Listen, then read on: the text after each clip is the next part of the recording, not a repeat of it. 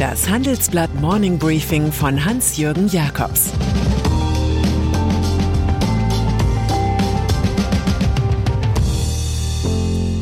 Guten Morgen allerseits.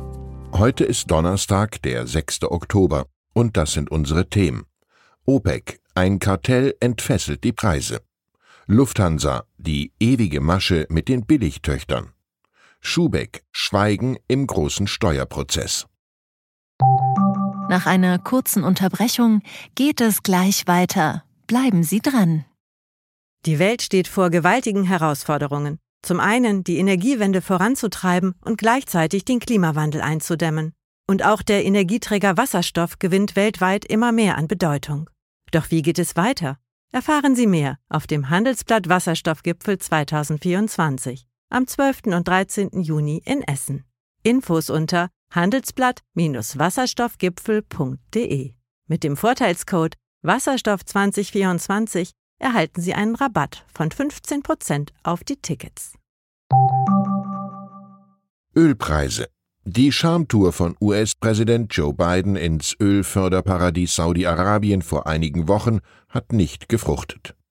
Nun beschloss der Golfstaat mit dem unheilvollen Kartell OPEC Plus die Förderung des begehrten Rohstoffs um bis zu zwei Millionen Barrel täglich zu drosseln.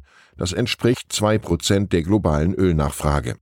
In einer Lage explodierender Energiepreise, die durch Krieg und Sanktionen bedingt sind, wirkt der unfreundliche Akt wie ein Brandbeschleuniger.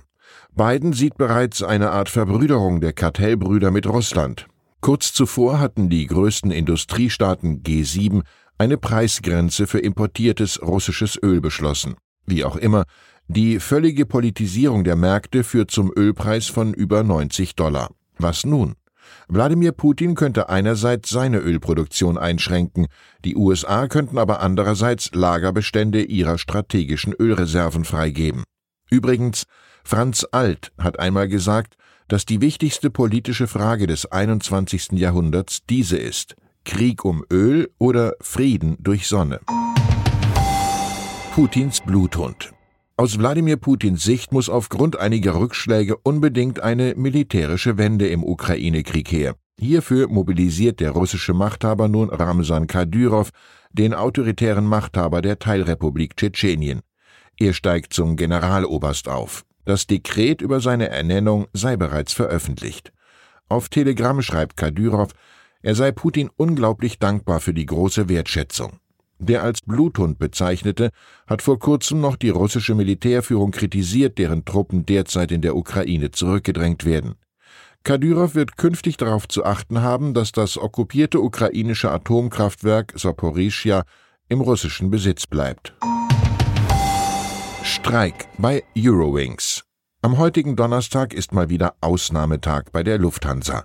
Ein Streik bei der Billigtochter Eurowings bringt alle Flugpläne durcheinander.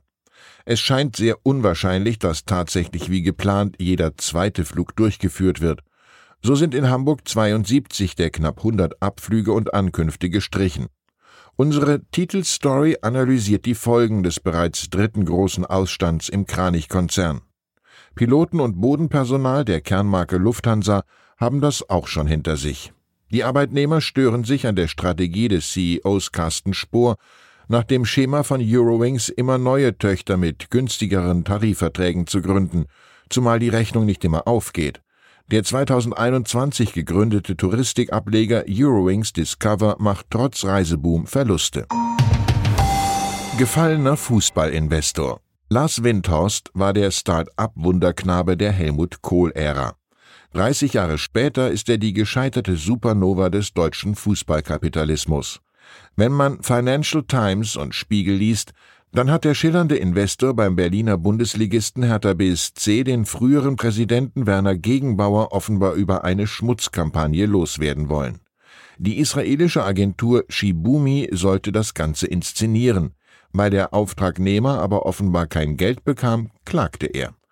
Nun bieten Windhorst und seine Tenorgruppe rund 64,7 Prozent der Anteile des Fußballclubs zum Rückkauf an. Der Investor zeigte sich enttäuscht über Herthas angekündigte Shibumi-Untersuchungen. An den Vorwürfen sei nichts dran. Der amtierende Vereinspräsident Kai Bernstein aber habe den Break mit Tenor als Ziel formuliert. Eine weitere Zusammenarbeit zum Wohle von Hertha BSC sei ausgeschlossen, so Tenor. Wirtschaftliche und sportliche Ziele seien nicht zu erreichen. Tenor urteilte, damit ist die wesentliche Grundlage unseres Engagements für Hertha BSC zerstört. Ökonomisch ist der Ausflug in die Welt des Sports ein Desaster. Immerhin 374 Millionen Euro hatte Windhorst in seinen Traum vom Big City Club investiert. Dieser endet nun in Überlegungen des Präsidiums, den ungeliebten Unternehmer auszuschließen. Da die Stimmenmehrheit bei den Mitgliedern von Hertha liegt, dürfte der Tenoranteil nur schwer verkäuflich sein, selbst bei arabischen Staatsfonds, die den Fußball aus Prestigegründen entdeckt haben. Iran bei den Widerständen im Iran gegen das Mullah-Regime hat es bereits mehr als 100 Tote gegeben. Die schönste Form des Protests kommt aus Frankreich. 50 prominente Frauen wie Juliette Binoche, Marion Cotillard oder Isabelle Huppert zeigen in einem Video, wie sie sich die Haare abschneiden und damit für Freiheit demonstrieren. Mit Schrifttafeln thematisieren sie das Schicksal der 22-jährigen Kurdin Mascha Amini, die Mitte September in Teheran festgenommen wurde. Sittenwächter kritisierten, Haarsträhnen würden aus Aminis Kopftuch ragen. Drei Tage später war die junge Frau tot. Unterlegt ist das französische Video mit der persischen Version des Partisanenlieds Bella Ciao. Es ist im Iran zur Hymne der Proteste geworden. Und dann ist da noch der aus Funk, Fernsehen und den Räumen des FC Bayern München bekannte Starkoch Alfons Schubeck, eine Art Münchener Maskottchen. Gestern war er im Landgericht nicht mit weißem Kittel, sondern im dunklen Anzug zu sehen. Er muss sich wegen vermuteter Steuerhinterziehung von mehr als zwei Millionen Euro verantworten. Für Schubeck ist das nach der Insolvenz seiner Firmengruppe ein weiterer Schlag. Ein Ex-Mitarbeiter erzählte zu Prozessbeginn, wie er ein Tool programmiert habe, mit dem Schubeck per USB-Stick und Computer Einkünfte reduzieren konnte. Das habe Bargeldentnahmen und Steuerreduzierungen im Restaurant Orlando ermöglicht. Schubecks Verteidiger werfen den Strafverfolgern Defizite in der Ermittlung vor. Ihr Mandant sei Opfer, nicht Täter. Am nächsten Mittwoch und Freitag geht es weiter. Die Richterin resümierte, wir müssen uns erst einmal von dem Wumms erholen. Ich wünsche Ihnen einen kreativen Tag. Es grüßt Sie herzlich Ihr Hans-Jürgen Jakobs.